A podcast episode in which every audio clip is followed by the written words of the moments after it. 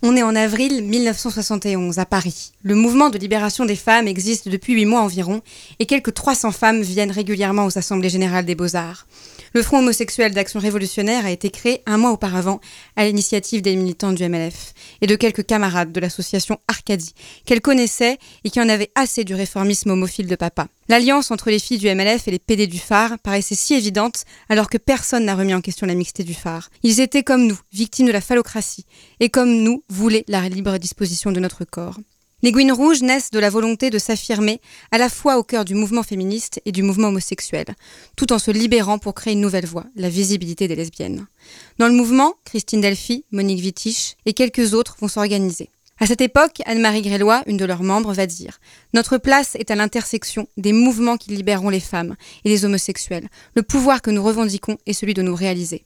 Le nom des Gouines Rouges vient d'un passant qui leur a lancé en les voyant lors d'une manifestation, en référence aux Rouges, les communistes et les militants de la CGT à l'époque, forcément des radicaux.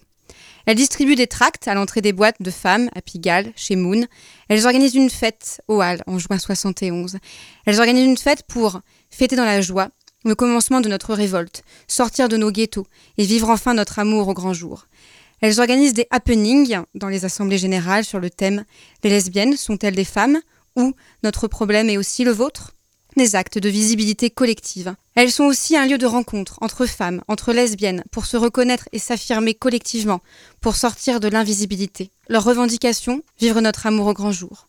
Je vais les citer. C'était un temps de genèse, et nous voulions, tout à la fois, être visibles et ne pas nous enfermer dans le ghetto de l'homosexualité. Cette contradiction ne nous inquiétait pas. Engagés dans une dynamique de contestation radicale du pouvoir mâle, nous voulions construire nous-mêmes notre identité. Sisterhood is powerful, disaient les Américaines.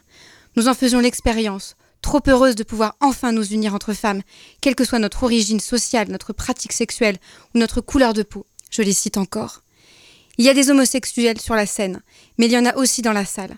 Si nous montons sur scène, c'est parce que nous n'avons plus honte de nous. On nous a enfermés dans le silence, on nous a insultés parce que nous refusons de nous soumettre à la loi des phallocrates et des hétérofliques. Nous sommes fondamentalement subversives. Nous sommes homosexuels par choix de jouissance. Notre jouissance n'est ni une masturbation à deux, ni un infantilisme psychosexuel, ni une caricature des rapports hommes-femmes. Nous sommes créatures de jouissance, en dehors de toute norme. Nous sommes lesbiennes, et nous sommes heureuses de l'être. Puis, les Gouines Rouges vont continuer à se réunir, encore et encore, organiser des actions.